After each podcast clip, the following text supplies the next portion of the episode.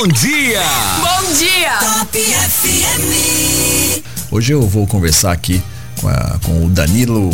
Aí eu não sei se vou acertar seu nome, hein, Danilo. Danilo Leutviller Gabas. Vamos no Danilo Gabas, que assim eu não erro, né, Danilo? Danilo que é graduado em psicologia, né, aqui pelo Unesp de Bauru. Tem pós-graduação em psicopedagogia pela, Uni, pela Unimes, tá certo?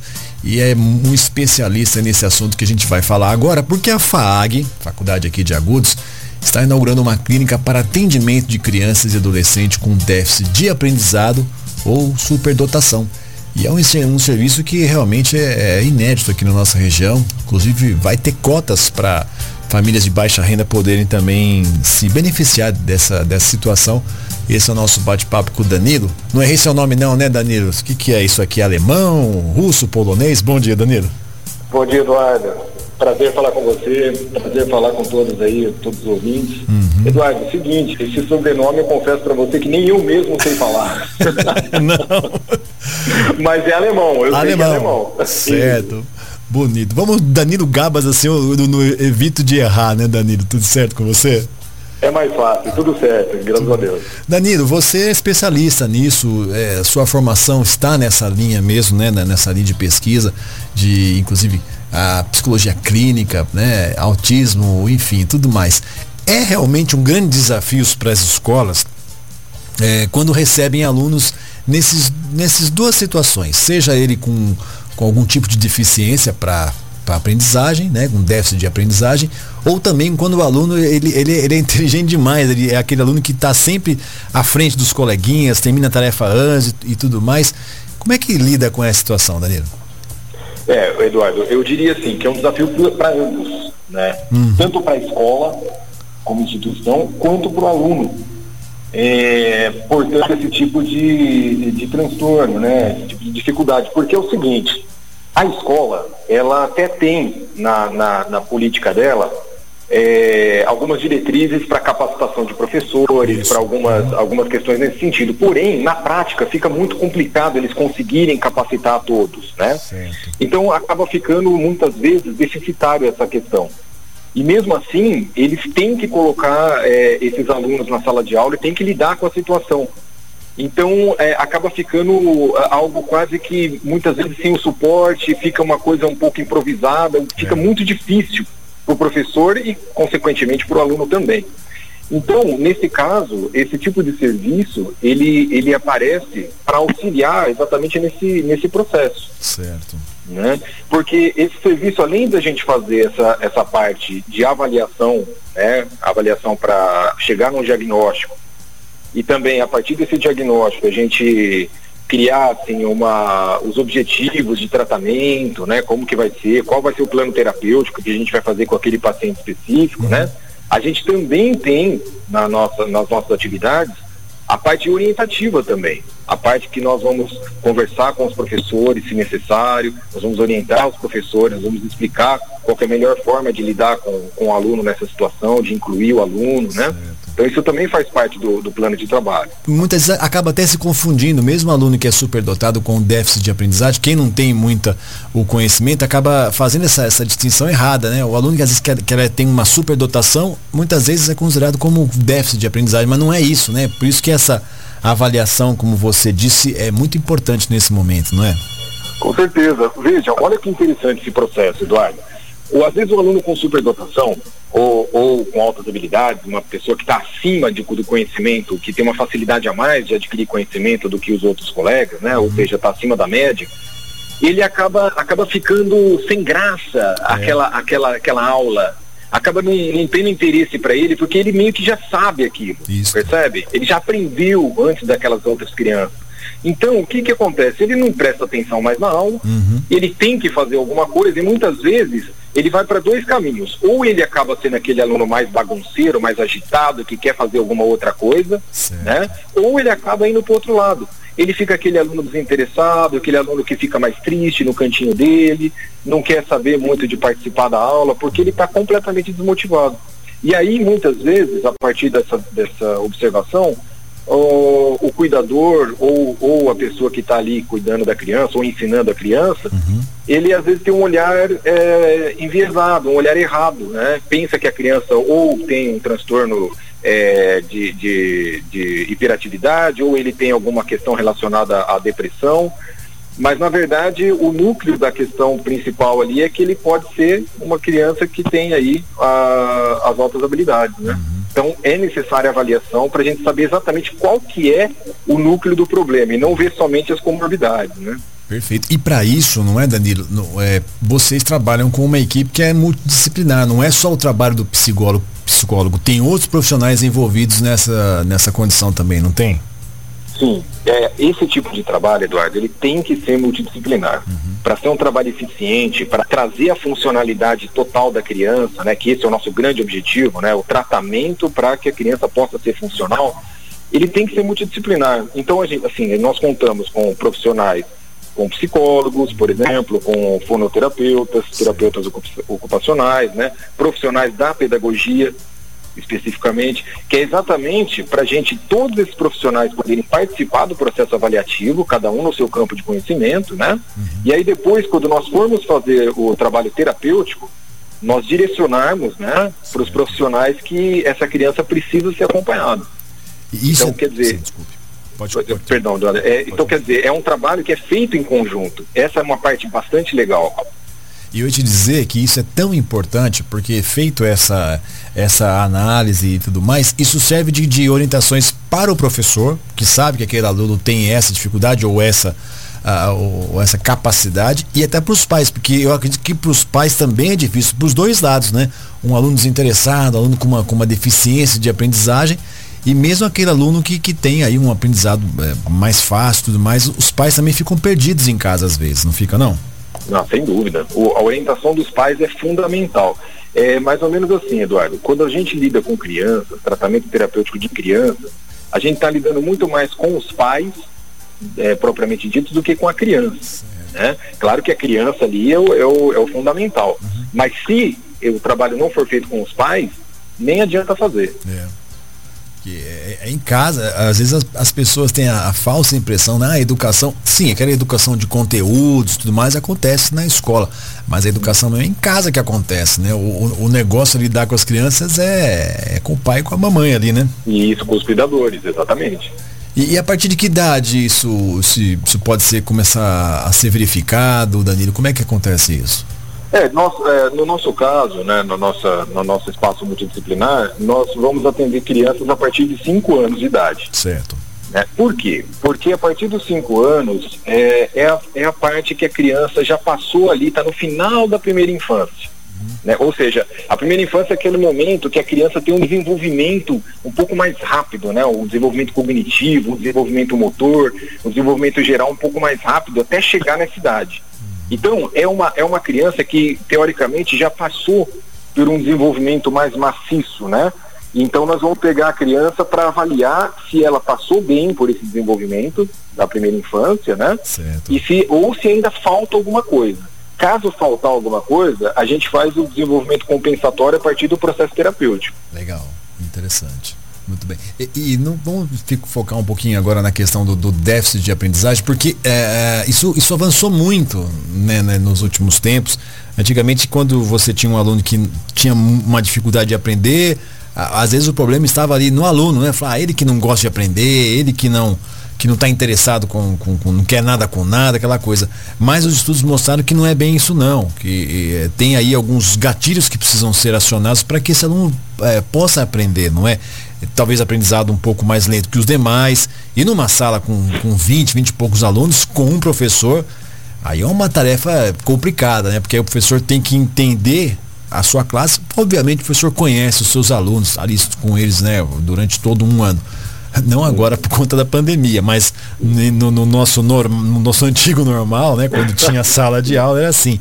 É, hoje mudou muito essa, essa questão de, de entender esse aluno com déficit de aprendizagem, não, não ficou não, Danilo? É verdade. Eduardo, você, é, eu só queria tocar num ponto aqui, você falou no começo da, da entrevista que jornalista ele é meio generalista é tal, generalista. mas olha, pode até ser verdade isso, mas que você toca nos pontos fundamentais, vocês tocam, entendeu? Agora, por exemplo, você tocou num ponto fundamental essa parte que você falou, assim, da parte mais personalizada e tudo mais, é exatamente o que a gente busca. Uhum.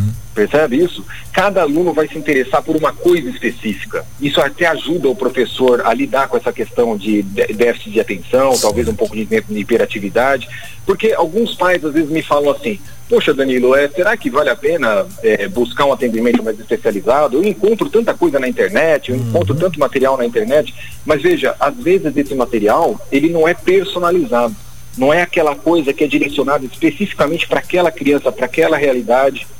Percebe isso? Então, é, às vezes é importante buscar um serviço especializado para verificar no contexto da criança o que pode ser feito para que ela se desenvolva melhor e seja mais funcional, entendeu? Perfeito, é, é, faz todo sentido mesmo e, e, é como eu falei, né, assim, tem, por exemplo, eu não, não sou fã da matemática, não acho bonito quem faz problema e põe lá no, resolve aqueles maravilhosos é, complexos problemas, acho lindo isso, mas não é para mim. O negócio meu sempre foi na área de humanas, sempre foi história, geografia, língua portuguesa, gostei mais disso, né? E às vezes a gente cria esses bloqueios, essas, essas, essas essas coisas, né, que ficam cristalizadas, assim, ah, eu não sou bom de matemática, não gosto, ou de qualquer outra matéria, falo matemática usando meu exemplo aqui. Mas também é um erro, né, Danilo? Porque na verdade, é, talvez lá atrás algum, algum conceito não ficou muito, muito, muito, muito, claro, né, quando a gente aprende na escola, e aí a gente cria esses estigmas, ah, não sou bom nisso, não sou bom naquilo, quer dizer, precisa desmistificar essas coisas também. Exatamente. E assim, nós temos com certeza nossas facilidades, né? Isso é uma questão extremamente complexa, que envolve várias questões, inclusive biológicas.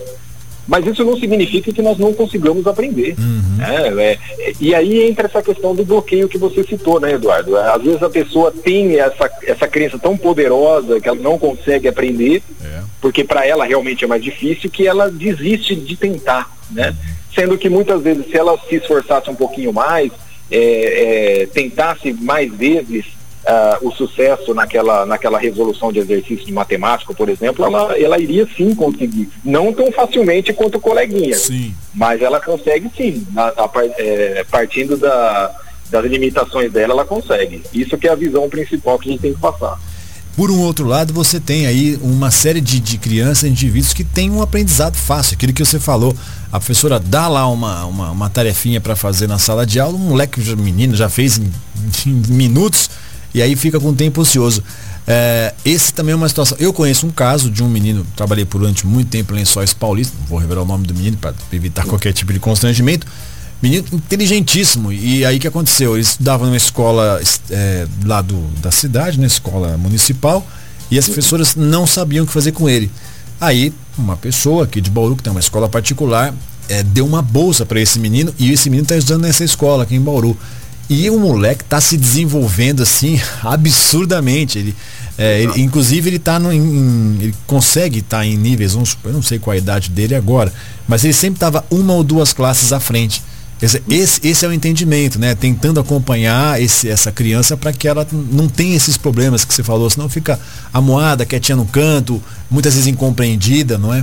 Exato. E você percebe a questão do, do atendimento personalizado como é importante, né? Uhum. Então, a partir desse movimento, olhando essa criança a partir da, da, de uma ótica personalizada, você vai adequar uh, a capacidade dele à aquisição de conhecimento mas ao mesmo tempo você tem que trabalhar uma questão relacionada a habilidades sociais também. Uhum. Porque essa criança, ela pode pensar que todas as crianças têm a mesma capacidade dele é. e considerar as outras burras, percebe?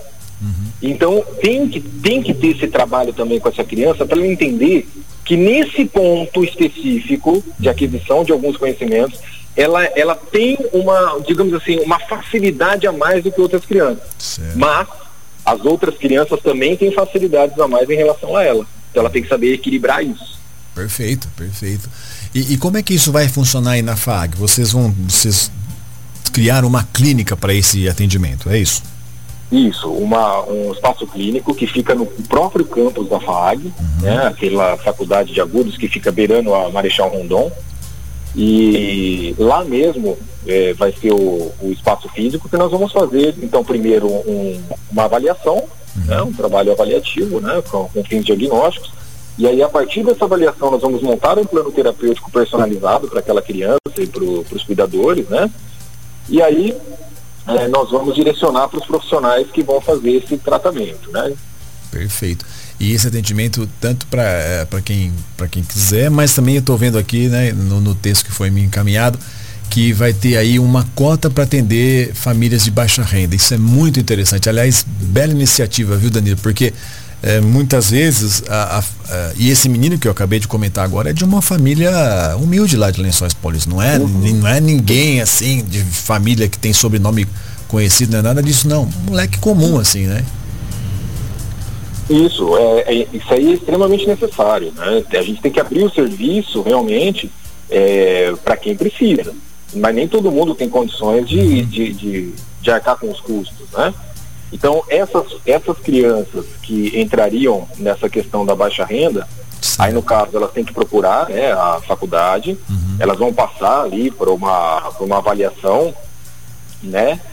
E a partir dessa avaliação, é, aí a gente já vai abrir e encaixá-las nessas vagas de atendimento gratuito. Uhum.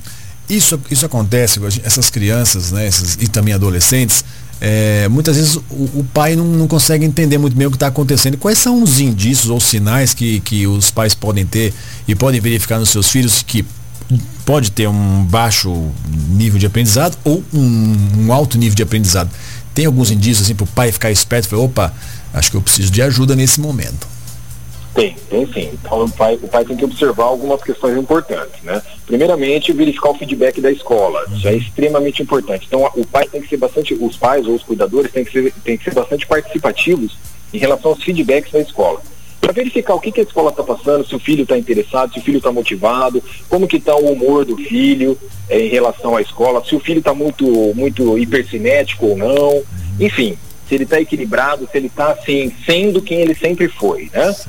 É, se tiver alguma coisa que a escola passar que está fora do padrão do filho, já é um, um, um, sinal amarelo, que os pais devem ficar atentos e verificar se esse, essa mudança está afetando é, na aquisição de, de, de, de, aprendizagem da criança. Certo. Ou seja, está afetando nas notas, se está afetando no rendimento escolar dele, né? Uhum. E também tem que verificar como que está essa questão é, é, motivacional dele em relação à escola.